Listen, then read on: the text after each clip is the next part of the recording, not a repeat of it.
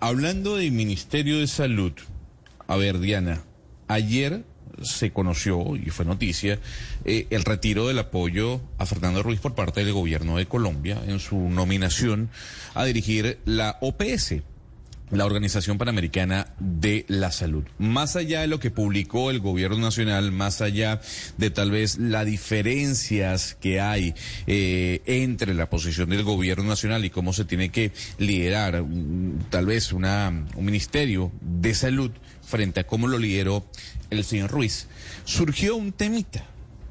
Y ese temita tiene que ver con una negociación entre Colombia y Panamá. ¿Se acuerda, no? Sí, Porque señor. Ayer hablamos de eso. Claro, y se dijo que Panamá le cedía el puesto que estaba buscando ese país en el Consejo de Seguridad a Colombia y Colombia le daría el voto al candidato de Panamá en la dirección de la Organización eh, Panamericana de Salud. Pero oiga lo que nos dijo ayer precisamente la embajadora de Panamá en Colombia, Liliana Fernández. La información oficial que hemos recibido es que esa candidatura ya no está y pues entonces eso abre pues un abanico de posibilidades en cuanto a la negociación de, de- de los puestos, pero oficialmente solo hemos recibido la notificación de que el- el- el- Colombia retira su candidatura.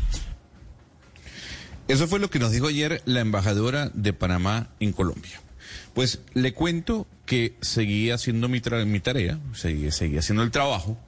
En horas de la tarde seguí conversando con fuentes cercanas, no solo al, al Palacio de las Garzas, que es el Palacio Presidencial de Panamá, sino también con la Cancillería panameña o fuentes ligadas a la Cancillería panameña. Y esa versión de que Panamá le cedería el puesto a Colombia del Consejo de Seguridad de las Naciones Unidas por un voto a la dirección o a su candidato de la OEPS, pues no lo conocen, no lo han escuchado, no sabía de que esa información o que esa información se había generado.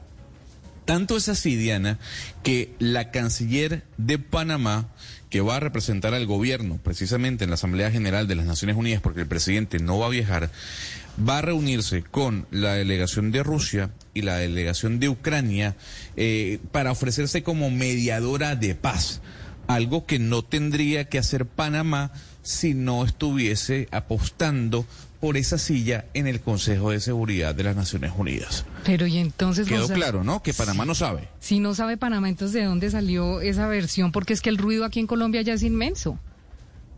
Pues le tengo que decir que en Panamá esa versión no la conocían, no la habían escuchado ni en el Palacio de las Garzas ni en la Cancillería. Deduce ¿Será uno que entonces salió de que Colombia? Salió de Colombia, sí, salió de Colombia. Falta ver entonces de dónde salió ese ruido tan grande. Si de Panamá no saben, en Colombia sí tienen que saber por qué se está diciendo esto. Le repito, fuentes cercanas a la Cancillería y al Palacio aquí en Panamá no tienen ni la menor idea de esa información que el día de ayer se coló en algunos medios de comunicación sobre la negociación de la silla del Consejo de Seguridad de las Naciones Unidas que Panamá va a buscar el año que viene por un voto al candidato panameño por parte de Colombia eh, para dirigir la OPE.